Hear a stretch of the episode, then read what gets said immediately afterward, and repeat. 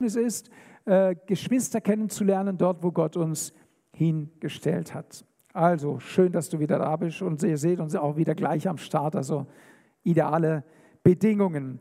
Dann möchte ich noch kurz ein Bild einblenden lassen von unserer Aktion auf dem Mesti, die wir hatten, die also wirklich, wo wir ein gutes Bild abgegeben haben. Vielen Dank an alle, die mitgeholfen haben, sei es beim Aufbau, beim Abbau oder am Stand.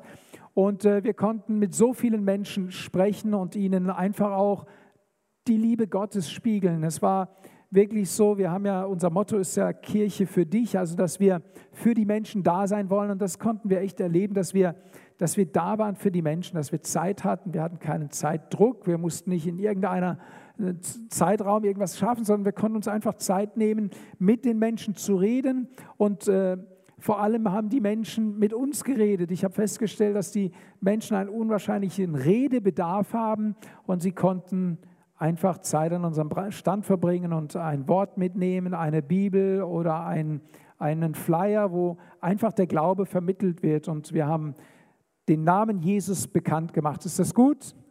Amen.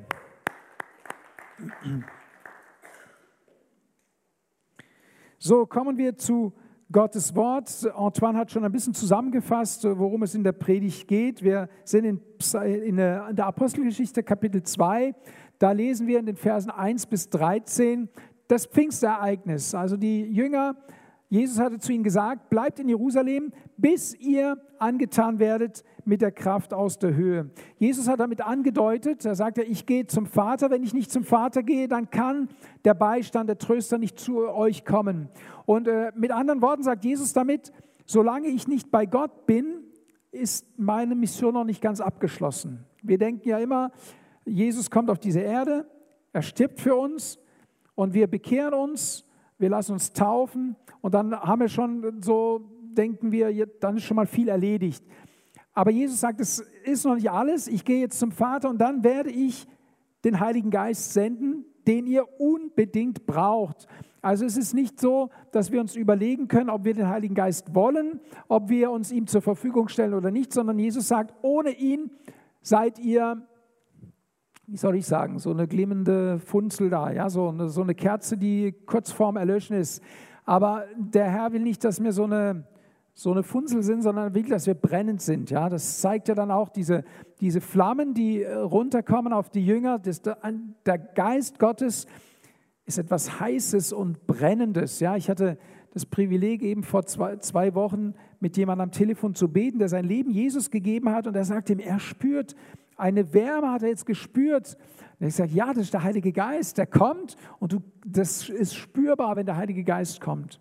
Und so sind die Jünger hier zusammen an Pfingsten und plötzlich geschah aus dem Himmel ein Brausen, als führe ein gewaltiger Wind daher und erfüllte das ganze Haus, wo sie saßen. Und es erschienen ihnen zerteilte Zungen wie von Feuer und sie setzten sich auf jeden einzelnen von ihnen. Und sie wurden alle mit dem Heiligen Geist erfüllt und fingen an, in anderen Sprachen zu reden, wie der Geist ihnen gab, auszusprechen. Und dann kamen natürlich die Leute herbei. Es war ähnlich wie das Gewitter heute Nacht. Wer hat es mitbekommen? Es hörte nicht auf und die Leute, heißt es, kamen gerannt. Warum? Weil sie etwas hörten. Nicht erst die Leute, die in Sprachen beteten, sondern die hörten dieses Brausen, diesen Wind und es führte dazu, dass Interesse geweckt wurde. Jetzt stellt euch einmal vor, hier würde um unser Haus ein Wirbelsturm, also nur um unser Haus entstehen. Glaubt ihr, dass die Leute aus der Stadt, aus den Dörfern kommen würden und schauen würden, was, was hier abgeht? Ja? Es gibt ein, ein Zeugnis, äh, wo jemand gibt, wo gekommen ist in eine Gemeinde und äh, die Feuerwehr gerufen hat, weil er gesehen hat, dass das Gebäude brennt, aber in Wirklichkeit hat das Gebäude nicht gebrannt. Aber der Geist Gottes war so massiv am Wirken, dass es offenbar sogar erkennbar war für Außenstehende, in dem Gebäude geht was ab. Also schon verrückt, was, es, was Gott alles machen kann. Ja? Ähm, schaut mich nicht so an. Ihr kennt doch eure Bibel. Mose war auch vor dem brennenden Dornbusch und er ist nicht verbrannt, obwohl er in Flammen stand. Also wenn Gott es bei Mose machen konnte, kann er das auch bei uns machen. Ja? Und ich bete manchmal, ich wünsche mir das schon so. Ich sage mir, das wäre doch cool, wenn die Leute vorbeifahren und unser Dach brennt. Jetzt, wenn die Firma Birk mir zuschaut beim Predigen, dann wird die sagen, nee, das fänden wir nicht so cool, wenn die Photovoltaikanlage anfangen wird zu brennen. Nein, aber ich würde meinen, dass sie brennt, ohne zu verbrennen. Das wäre doch echt eine coole Sache, oder? Und Gott kann solche Dinge machen. Und strecken wir uns danach aus? Rechnen wir damit? Oder sagen wir, naja, das war halt alles mal gewesen? Und ich... Äh, ich hoffe, wünsche und äh, bete, dass der Heilige Geist es schafft, dass wir glauben, dass er noch derselbe ist und dass er heute noch Wunder tun kann, Zeichen noch tun kann und will. Und jetzt sucht er nur einige wenige Leute, die bereit sind, durch sich wirken zu lassen. Und heute Morgen wirbt ja Gott regelrecht darum und sagt, ich möchte doch und stell dich mir doch zur Verfügung. Da heißt es, und sie wurden alle voll des Heiligen Geistes und begannen in anderen Zungen zu sprechen, wie der Geist ihnen gab, auszusprechen. Ich finde interessant, dass, dass wir, wir haben uns ja nicht abgesprochen äh, vor dem Gottesdienst für, über die Inhalte, schon das Pfingsten ist, aber dass, dass das Thema der Zungenrede, dass der Lobpreis in neuen Zungen auch ein Fokus war jetzt im Vorfeld. Und um das wird es auch heute Morgen gehen. Und wenn du diese Gabe noch nicht hast, dann mache ich dir Mut, dich danach auszustrecken, denn sie ist absolut essentiell für dein Christenleben. Und das werden wir auch hier feststellen. In Apostelgeschichte 10 heißt es weiter, und die Gläubigen aus den Juden, die mit Petrus gekommen waren, entsetzten sich, dass auch auf die Heiden die Gabe des Heiligen Geistes ausgegossen ward, denn sie hörten, dass sie in Zungen redeten und Gott hochpriesen. Also ein, ein, ein Erkennungsmerkmal der ersten Christen war, sie erkannten Menschen, die den Heiligen Geist empfangen hatten, daran, dass sie in neuen Zungen sprachen. Man musste nicht sagen, also äh, ich habe den Heiligen Geist bekommen oder es war einfach ein deutliches Erkennungszeichen, es gehörte dazu. Ich möchte uns ermutigen, äh, gerade als Pfingstler keine Trennung zu machen zwischen Geistestaufe und Reden in neuen Zungen. Ich möchte aber auch gleichzeitig dazu, dazu sagen, man kann die Geistestaufe haben und nicht in Zungen reden, nicht weil man das nicht könnte, sondern weil man Hemmungen hat, weil man sich nicht traut oder weil man es vielleicht auch gar nicht für notwendig hält und weil manche Lehren sagen, man sollte das im stillen Kämmerlein tun und äh, sonst nirgends. Also es gibt ja auch Lehren, die das Praktische in den Hintergrund rücken. Aber wir werden sehen, dass es hier eine große Bedeutung hat in der Apostelgeschichte im Neuen Testament und dass es genau mit diesem Titelthema auch zu tun hat, dass wir mit dem Heiligen Geist versiegelt sind. Das Reden in Sprachen hat einen, einen ganz, ganz hohen Stellenwert und ist eigentlich enorm wichtig und ist völlig unterbelichtet, selbst in Pfingstgemeinden. Und heute Morgen sorge ich dafür, zumindest ein Stück weit, dass sich das ändern wird. Und wenn ihr das aufnehmt, hoffe ich, dass ihr das auch mittragt und andere davon begeistert. Apostelgeschichte 19,6 heißt es, und da Paulus die Hände auf sie legte, kam der Heilige Geist auf sie und sie redeten in Zungen und Weissagten. Auch das ist eine Beobachtung, die wir machen, wenn wir das Wort Gottes betrachten. Da, wo der Heilige Geist fällt, wo die Gabe des Geistes kommt, wo, wo der, der, die Menschen erfüllt werden mit dem Heiligen Geist, ist einmal das Zungenreden da, aber auch Prophetie. Prophetie kommt mit dieser Zungenrede, eine Salbung. Und was heißt Prophetie? Prophetie heißt, ich sage das, was ich von Gott höre. Ein Prophet ist, redet ja nicht seine eigenen Ideen, sondern er redet das, was er von Gott gehört hat. Pro heißt für, Fet ja für Gott, er spricht für Gott. Und logischerweise, dafür hatte Jesus die Geistesgabe, seinen Heiligen Geist gegeben, dass jeder einzelne von euch für Gott sprechen soll. Haben wir ja auch durch die Zeugnisse gehört. Sag mal deinem Nachbarn, du sollst für Gott sprechen.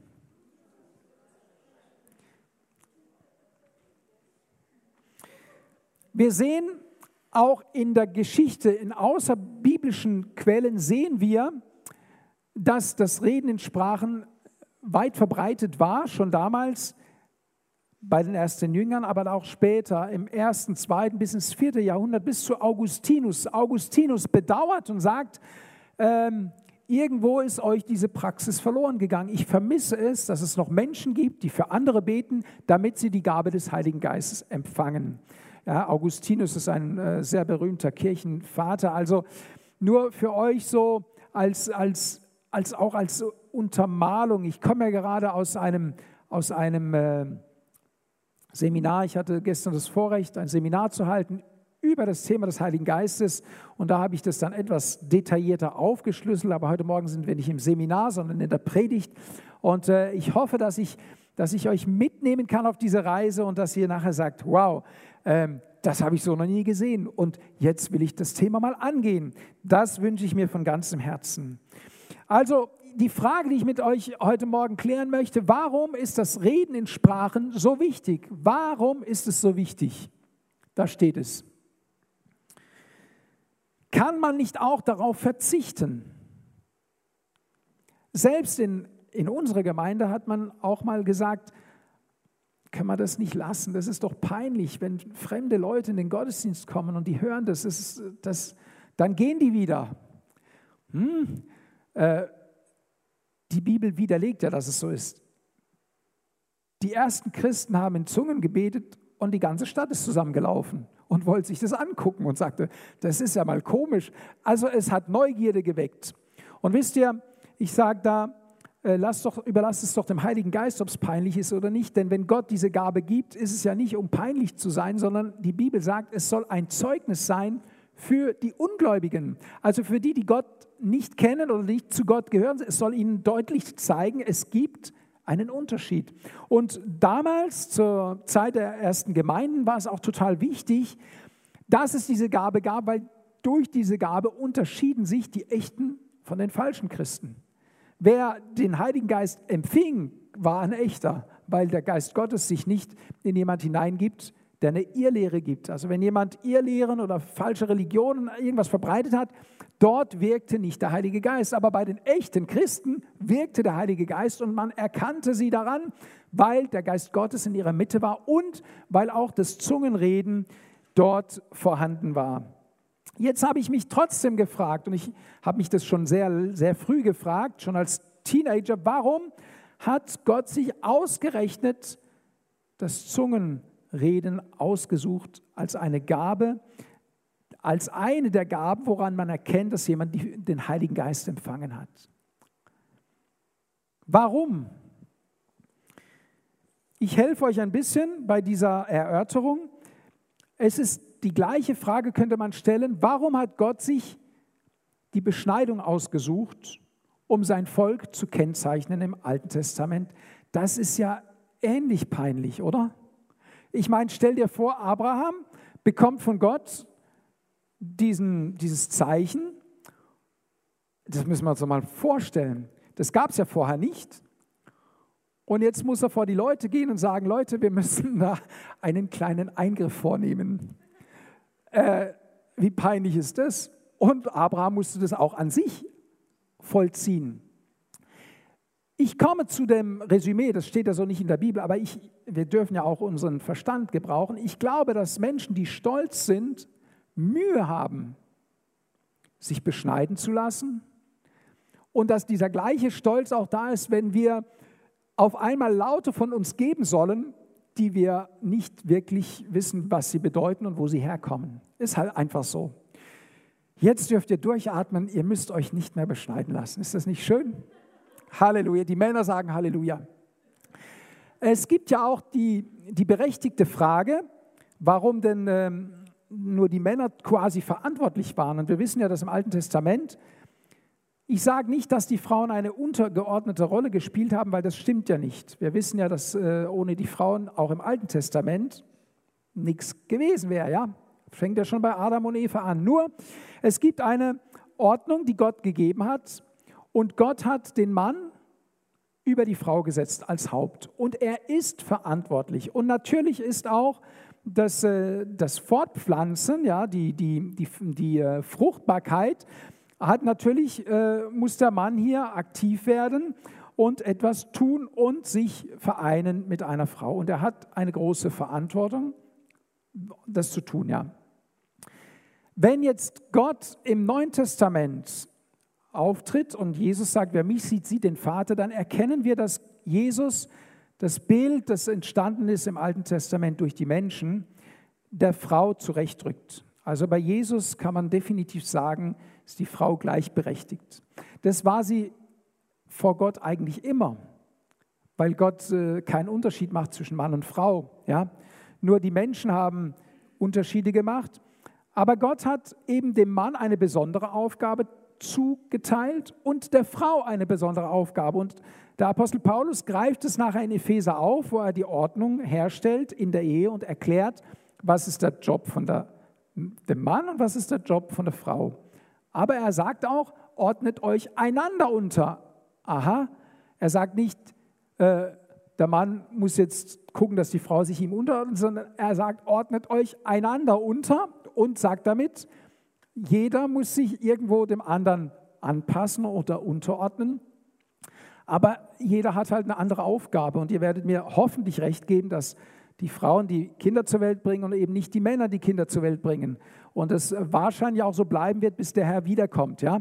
Das heißt, äh, das, können, das sind einfach Naturgesetze, die Gott gegeben hat und die er auch nicht aufgegeben hat. Die Bibel sagt, nach der Arche Noah sagt Jesus, als die Flut vorbei war, es wird nicht aufhören, Sommer und Winter, Frost und Hitze, Regen, sagt, und es hat sich ja bis heute nicht geändert, obwohl wir im Neuen Testament sind. Versteht ihr? Und so gibt es göttliche Regeln aus dem Alten Testament, die bis heute Gültigkeit haben und auch in der Ehe, in der Familie in besonderer Weise. Was hat das jetzt mit dem Heiligen Geist zu tun? Peter, du kommst vom Thema ab. Lass uns sehen, was das mit dem Heiligen Geist zu tun hat. Römer 4, Vers 11. Da heißt es, in Römer 4 sind wir im Neuen Testament, ich hoffe, ihr seid bei mir, da sagt der Apostel Paulus äh, zu dem Thema vom Abraham, und er empfing das Zeichen der Beschneidung als Siegel der Gerechtigkeit des Glaubens, den er hatte, als er unbeschnitten war, damit er Vater aller sei, die im Unbeschnittensein glauben, also wir, die wir unbeschnitten sind, damit ihnen die Gerechtigkeit zugerechnet werde. Und Vater der Beschneidung, also des jüdischen Volkes, nicht allein derer, die aus der Beschneidung sind, sondern auch derer, die in den Fußstapfen des Glaubens wandeln. Wir wandeln, laufen, joggen, walken, tracken, was auch immer in, in moderner Sprache, in den Fußstapfen des Glaubens des Abrahams. Wisst ihr das? Die Bibel sagt, dass wir Abrahams Kinder sind. Nicht von der natürlichen Linie, aber von der Segenslinie. Wir gehören durch Jesus Christus zu Abrahams Kindern und die Bibel macht Abraham zum Glaubensvater aller Gläubigen. Und insofern sind wir mit Abraham verbunden, nur nicht durch die Beschneidung. Aber ihr wisst ja, dass äh, das, was im Alten Testament galt, ersetzt wird im Neuen Testament. Es wird nie völlig aufgelöst. Zum Beispiel das Blut von Tieren wurde abgelöst durch das Blut Jesu Christi. Preis dem Herrn, ihr musstet heute Morgen nicht mit einer Ziege hierher kommen und da vorne wurde geschlachtet und das Blut floss und es war alles verspritzt und versprenkelt und überall um den Altar wurde gespritzt. Hier war überall, so war es im Alten Testament. Ihr dürft nachher an den Tisch des Herrn kommen, der sauber ist. Ihr müsst, äh, es klebt nicht am Boden vom Blut. Ja, stellt euch das vor. Und das habt ihr Jesus Christus zu verdanken, der am Kreuz, das haben wir heute gesagt, den Sieg errungen hat. Das war der Startschuss, damit was Neues geschehen kann. Und jetzt haben wir im Neuen Testament keine Beschneidung mehr, aber wir haben ein Siegel. Wir haben trotzdem ein Siegel. Abraham heißt es hier, er empfing die Beschneidung als ein Siegel. Und ihr seht, ich habe auch ein, ein Siegel mitgebracht als, äh, als Rückbild. Und hier steht, er empfing, ne, kann schon noch eins zurück, er empfing. Und dann fand, da bin ich hängen geblieben bei dem Wort, er empfing, weil empfangen heißt, ich bekomme was. Aber Abraham hat ja nichts bekommen, sondern er musste es ja tun. Er musste handgreiflich werden, er musste sich operieren, ja, und andere dazu. Warum hat er es dann empfangen? Ist das nicht eine berechtigte Frage? Und es wird uns helfen, auch zu verstehen, den Heiligen Geist zu empfangen. Wir brauchen im Neuen Testament auch ein Siegel und es ist nicht mehr das Siegel der Beschneidung. Es hat aber einen mindestens so hohen Stellenwert und das stelle ich fest, ist bei vielen nicht bewusst. Wir genießen es, in der Freiheit Gottes zu sein. Wir genießen es, den Heiligen Geist zu haben. Aber wir sind uns seiner Heiligkeit nicht bewusst.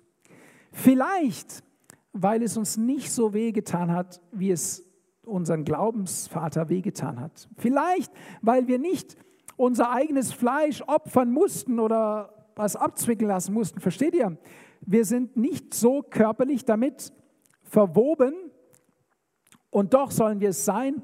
Und vielleicht kommen wir da zu dem Ergebnis, warum Gott dann ausgerechnet die Zungensprache gibt, um mit uns den Bund zu besiegeln. Wir kommen dahin, die Bibel sagt, dass wir besiegelt sind durch den Heiligen Geist.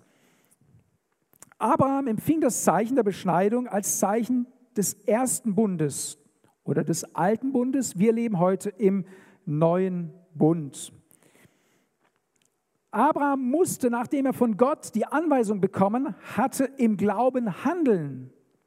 Gott sagt, lass dich beschneiden. Gott gibt den Bund. Der Abraham muss sagen, ich nehme das Messer und mache das Ding perfekt. Wenn er das nicht tut, es, ein Bund beruht immer auf Gegenseitigkeit. Ja? Gott macht eine einseitige Erklärung, aber ob das dann wirksam wird, wird es erst, wenn im Glauben das umgesetzt wird.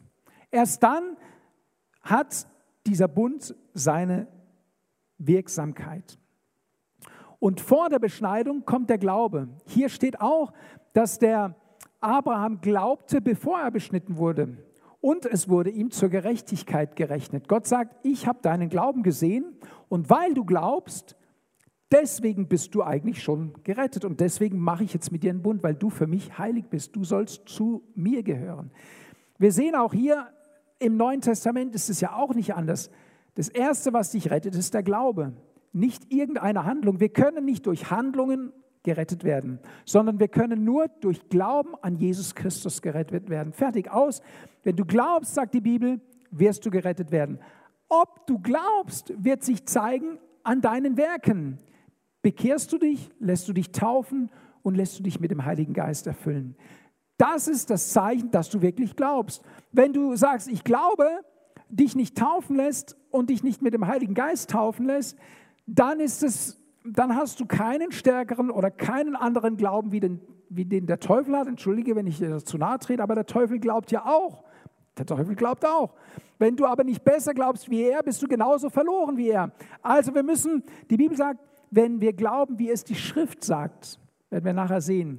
Das ist ganz wichtig, dass wir uns an der Schrift, am Wort Gottes orientieren.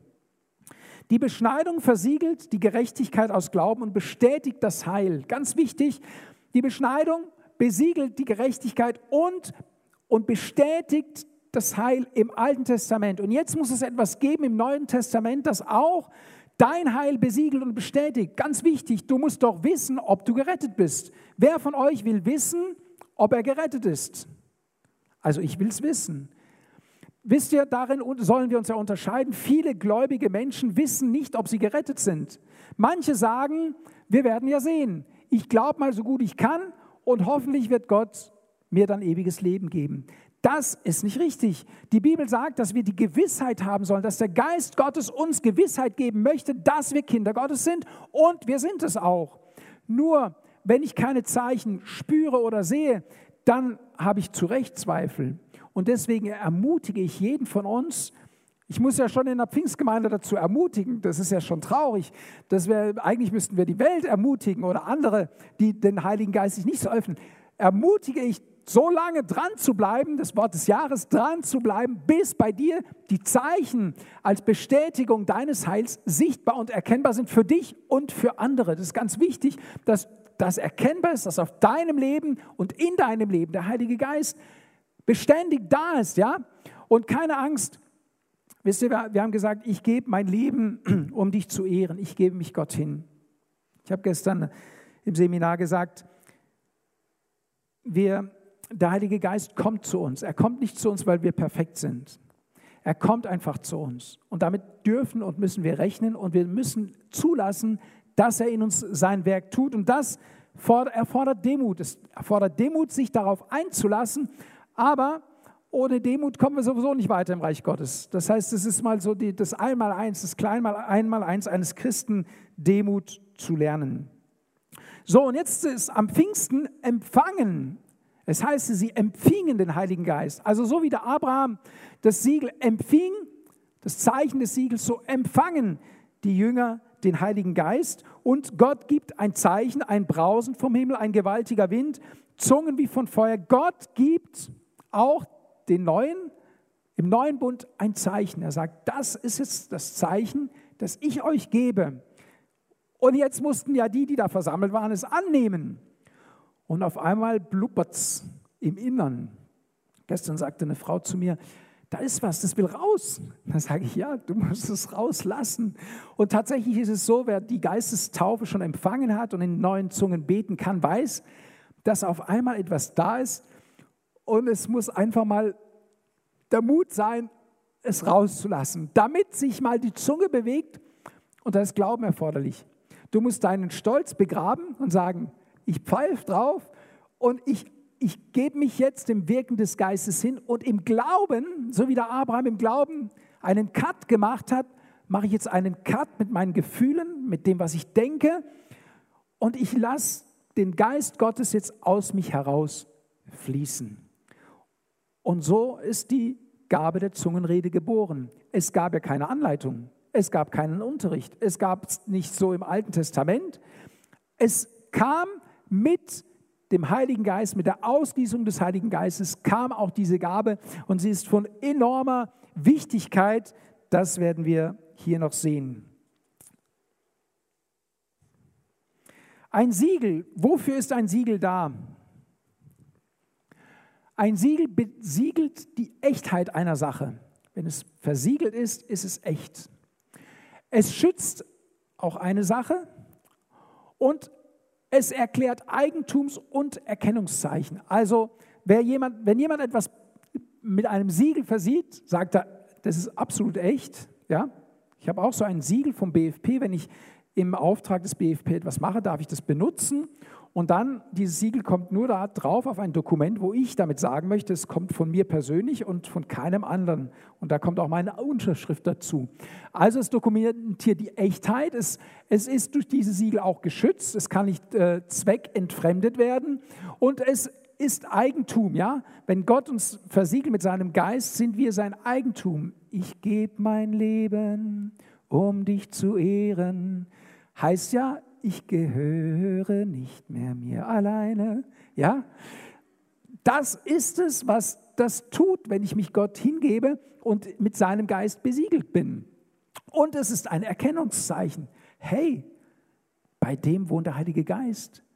In ihm wohnt der Heilige Geist. Und weil ich euch das ein bisschen illustrieren möchte, dass es nicht nur darum geht, ein bisschen Heiligen Geist zu haben, haben wir zwei kleine Videos vorbereitet, die wir uns jetzt anschauen wollen. Und zwar ist es dem, im Fahrzeugbau ist es so, ihr seid ja die meisten mit einem Auto hierher gekommen, da werden die Fahrzeuge konserviert, Hohlraum versiegelt oder der Unterboden wird geschützt, damit sie nicht rosten. Und wir werden jetzt ein, ein Exemplar sehen, wie wir vielleicht vor unserer Bekehrung ausgesehen haben und wie wir nach der Bekehrung aussehen sollten, zumindest danach streben sollten und darauf achten sollten, dass wir versiegelt werden. Film ab, hieß es mal in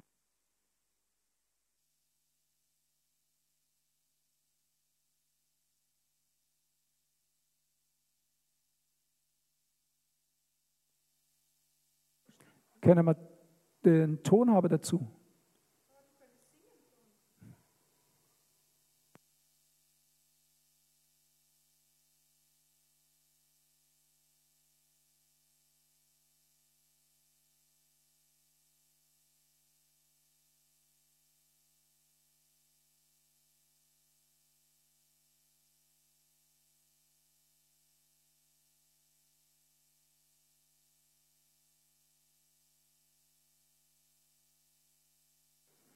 Wir haben jetzt zwar keine Musik dazu, aber das ist auch nicht verkehrt. Der Geist Gottes arbeitet manchmal auch, ohne dass man was hört. Aber er wirkt.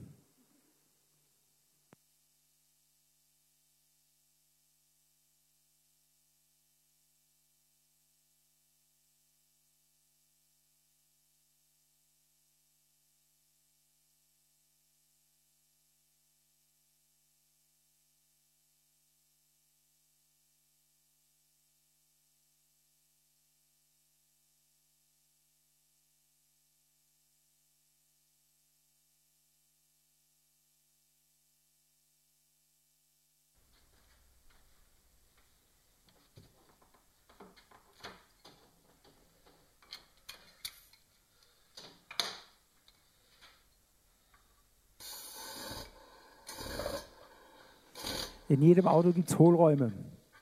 Und dann muss man das Auto komplett zerlegen, um an die Löcher dran zu kommen. Ich dachte, ob ich das hier auf der Bühne mache, aber ich wollte euch diesen, dieses klebrige und dreckige Zeug ersparen. Und da muss man gucken, dass man jedes Loch erwischt und dann sprüht man da Wachs rein oder Öl. Schönes Symbol für den Heiligen Geist. Damit die Karosserie möglichst aus allen Ecken trieft und sich dieses Öl verteilt. Und wenn man das richtig macht, dann hält ein Auto ziemlich lange. Und das gab es bis in die 80er Jahre nicht. Und da sind die Autos einfach weggerostet. Und irgendwann haben wir festgestellt, wenn man das macht, halten die Autos länger. Und heute Früher waren die Karosserien kaputt und die Motoren gingen noch. Heute sind die Motoren kaputt und die Karosserie wäre theoretisch noch verwendbar. Ja? So, ich finde das ein cooles Bild vom Automobil, weil das ist ja das, was wir brauchen. Dass wir so vom Heiligen Geist erfüllt werden, dass es aus allen Nähten herausfließt. Weil da, wo der Heilige Geist ist, hat Rost keinen Platz. So, hat Dreck äh, nichts zu suchen, versteht ihr? Und das, das, was zerstörerisch ist, der Rost, das Wasser, die Feuchtigkeit wird verdrängt durch diese Hohlraumkonservierung. Und äh, dasselbe passiert eigentlich mit uns. Wir werden unsere Hohlräume, entschuldigt mich, wenn ich euch jetzt heute so betitel, ja, äh, werden ausgefüllt und konserviert. Und das ist ein Schutzfaktor. Und es erhält den Wert des Fahrzeugs. Also es ist ja in deinem eigenen Interesse, voll des Heiligen Geistes zu sein, weil es ist auch für dich ein Schutzfaktor und es erhält deinen Wert. Überleg mal, du bleibst auch geistlich wertvoll, wenn der Heilige Geist in dir wohnt und aus dir herausströmt. Ist das ein gutes äh, Bild, ja? Wenn ihr nachher heimfahrt, denkt ihr, oh, bin ich froh, dass mein Auto Hohlraum konserviert ist. Und dann betet ihr und sagt, Gott, und jetzt bitte ich dich, dass du auch mich ordentlich Hohlraum konservierst, damit ich so richtig in jeder Ecke und Ritze von deinem Geist ausgefüllt bin. Amen. Epheser 4, Vers 30 geht es weiter. Und betrübt nicht den Heiligen Geist Gottes, mit dem ihr versiegelt worden seid, auf den Tag der Erlösung hin. Die Versiegelung mit dem Heiligen Geist drückt sich unter anderem aus durch das im Glauben ausgesprochene, vom Geist inspirierte Wort der Zungenrede. Der Geist Gottes will sich jetzt durch uns ausdrücken und wir sollten es nicht unterdrücken. Gott möchte aus uns heraus sprudeln und wir sollten uns ihm dafür zur Verfügung stellen. In 1. Korinther 14, Vers 4 heißt es, wer in Zungen redet, erbaut sich selbst. Also das Reden in neuen Zungen hat auch eine Aufgabe für dich ganz persönlich, dass du dich erbaust. Und ich möchte hier kurz erklären, es gibt verschiedene Kategorien, sage ich mal. Das Zungenreden, wie wir es heute Morgen zum Beispiel im Lobpreis hatten, dass wir miteinander Gott loben, ist einfach ein Gotteslob. Und das gehört in die Gemeinde, das gehört in den Gottesdienst. Und das gehört auch, dass wir es zusammen machen. Und das bedarf auch keiner Auslegung, weil wir loben Gott. Wir reden nicht zu Menschen, sondern zu Gott. Das kannst du auch zu Hause praktizieren in deinem stillen, Kämmerlein. Dann gibt es äh, die Zungenrede, wo jemand eine Botschaft hat in einer fremden Sprache. Und da sagt die Bibel, wenn jemand so etwas hat, dann soll er es sagen und dann soll man um die Auslegung bitten. Entweder derjenige, der gesprochen hat, soll darum bitten, dass er die Auslegung hat, oder es gibt jemanden im Raum, der die Auslegung hat. Ich habe auch schon gehört, äh, ein Zeugnis gehört, dass jemand eine Zungenrede gehabt hat, keine Auslegung dazu, aber jemand nach dem Gottesdienst zu ihm kam und sagt und angefangen hat, mit ihm zu sprechen. Und er hat gesagt, ich verstehe dich nicht. Und dann hat er gesagt, du hast doch vorhin in meiner Sprache was gesagt und das hat mich betroffen. Also das hier, es gibt also das die dritte Kategorie, dass jemand eine Sprache spricht, die er selber nicht gelernt hat oder vielleicht sogar selber nicht versteht. Äh, wir sehen hier an Pfingsten war es so, da heißt es, die haben alle möglichen Sprachen gesprochen und haben die Wunder Gottes erzählt. Also das sind die verschiedenen Kategorien, die es gibt. Ähm, wichtig zu wissen, auch um, um keine Hemmung davor zu haben. Es ist total gut und richtig, in neuen Zungen Gott zu loben. Ich bin ganz oft im Lobpreis, dass ich das ganze Lied in neuen Zungen singe. Auch wenn wir es textlich auf Deutsch singen, weil ich so im Lobpreis bin, dann singe ich das in der, in der Sprache, die ich von Gott empfangen habe. Das ist total okay, braucht ihr euch keine Sorgen machen. Wichtig ist, dass du da hineinkommst und daran wächst. Was könnte äh, noch ein Grund sein, warum Gott uns diese Sprache gegeben hat? Ich sage mal, außer dass wir unseren Stolz ein bisschen äh, einbüßen. Schaut mal, was in Jakobus steht. Wir gehen miteinander rein in den Jakobus Kapitel 3. Ich lese uns die Verse 1 bis 12. Da heißt es, werdet nicht viele Lehrer, meine Brüder, da ihr wisst, dass wir ein schwereres Urteil empfangen werden, denn wir alle straucheln oft. Gemeint ist, wir straucheln oft beim Reden. Das kommt nämlich jetzt. Wenn jemand nicht im Wort strauchelt, der ist ein vollkommener Mann, fähig, auch den ganzen Leib zu zügeln. Aha, wie geht's weiter? Wenn wir aber den Pferden die Zäume in die Mäule legen, damit sie uns gehorchen, lenken wir auch ihren ganzen Leib. Siehe auch, die Schiffe, die so groß und von heftigen Winden getrieben sind, werden durch ein sehr kleines Steuerruder gelenkt, wohin das Trachten des Steuermanns will. So ist auch die Zunge ein kleines Glied und rühmt sich großer Dinge. Siehe, welch kleines Feuer, welch einen großen Wald zündet es an.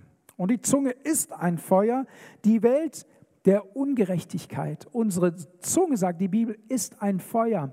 Und jetzt verstehen wir, warum wir die Feuerzungen brauchen. Sie haben eine reinigende Wirkung. Unser Feuer der Zunge muss gereinigt werden durch das Feuer des Heiligen Geistes. Die Zunge zeigt sich unter unseren Gliedern als diejenige, die den ganzen Leib befleckt und den Lauf des Daseins entzündet und von der Hölle entzündet wird.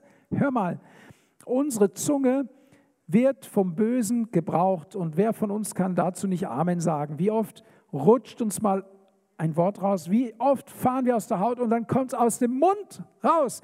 Und deswegen brauchen wir den Heiligen Geist und deswegen brauchen wir auch diese Gabe, die unsere Zunge heiligt. Denn jede Art, sowohl der wilden Tiere als der Vögel, sowohl der Kriechenden als der Seetiere sind gebändigt und ist gebändigt worden durch die menschliche Art. Die Zunge aber kann keiner der Menschen bändigen. Sie ist ein unstetes Übel voll tödlichen Giftes.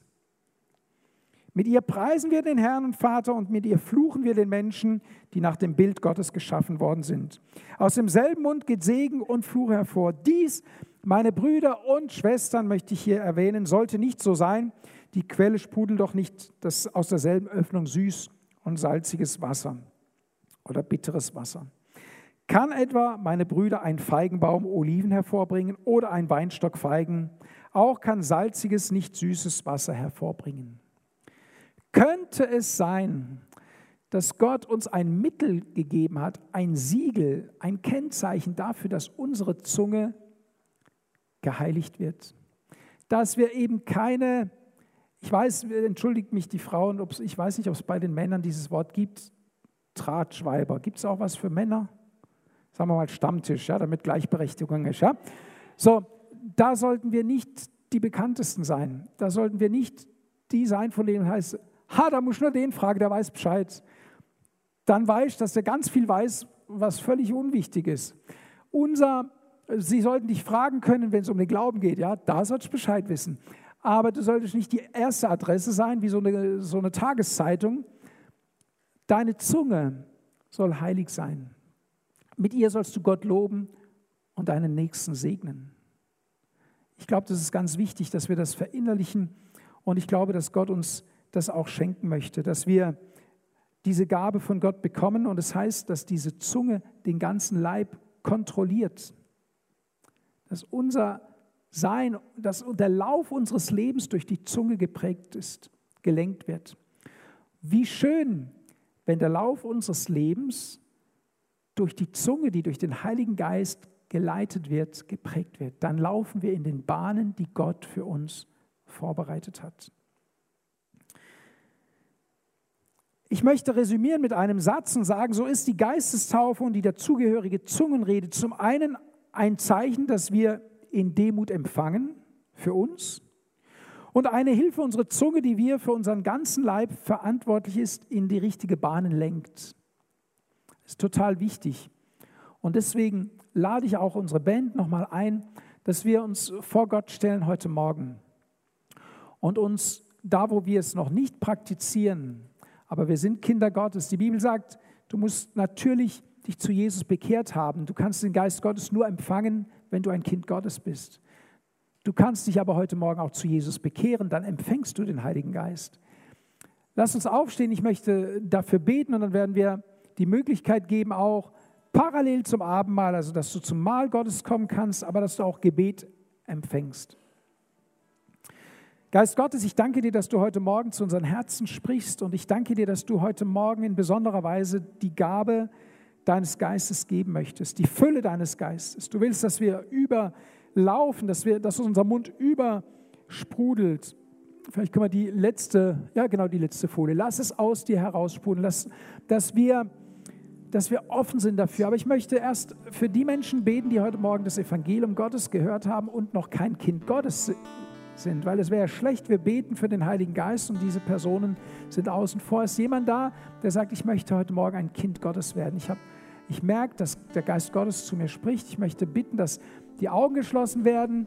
Ich behalte die Augen offen, dass ich sehe, ob jemand sagt, ja, ich möchte mich heute Morgen zu Jesus Christus bekehren. Ich will sein Kind sein. Wenn du da bist und sagst, ich will das machen, dann kannst du deine Hand heben und ich möchte für dich beten und dann wird Gott dir begegnen heute Morgen.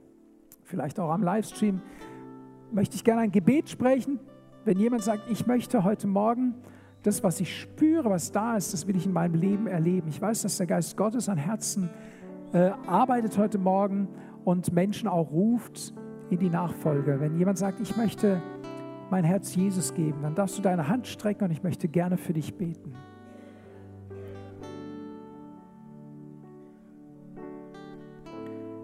Streckst deine Hand nicht für mich, sondern du streckst sie Gott entgegen. Und ich helfe dir nur durch ein Gebet zu Gott zu kommen. Wenn du sagst, ich möchte mein Leben Jesus geben, dann, dann trau dich. Es macht, tut nicht weh, aber es kann dein Leben von Grund auf verändern.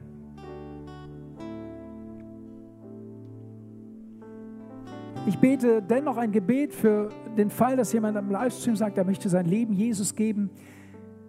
Und äh, wenn du das tun willst, dann bete mir einfach nach. Und wenn du dich nicht getraut hast, die Hand zu strecken, dann kannst du trotzdem auch beten und dein Herz Jesus öffnen. Ich bete, Herr Jesus, ich komme jetzt zu dir. Und ich bringe dir mein Leben.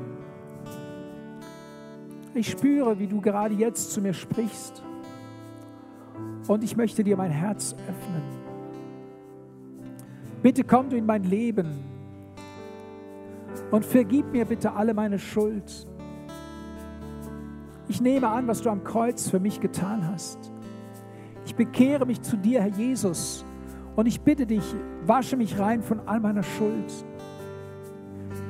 Nehme alle Sünden weg von mir und erfülle mein Leben neu mit mit dem, was du mir geben möchtest. Ich will auf dich hören, Jesus, und ich will dir folgen. Ich danke dir, dass du mich mit diesem Gebet angenommen hast. Und nun will ich im Glauben empfangen, was du mir gibst. Und in deinen Fußstapfen leben. Danke, Herr Jesus, von ganzem Herzen. Amen.